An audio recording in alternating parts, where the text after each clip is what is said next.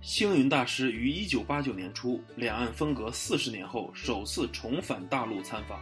但时隔不久就发生了六四事件，时任新华社香港分社的社长许家屯出走，并在美国洛杉矶的西来寺得到了星云大师的庇护，大陆政府也由此与星云大师交恶，禁止他再涉足大陆。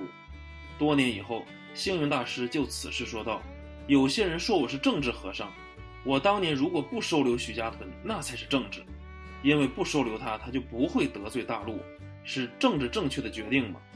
我收留了徐家屯，是我佛的慈悲。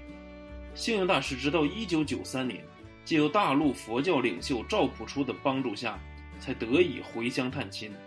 此后，他频繁来往于台湾与大陆之间，促进两岸的交流与和平。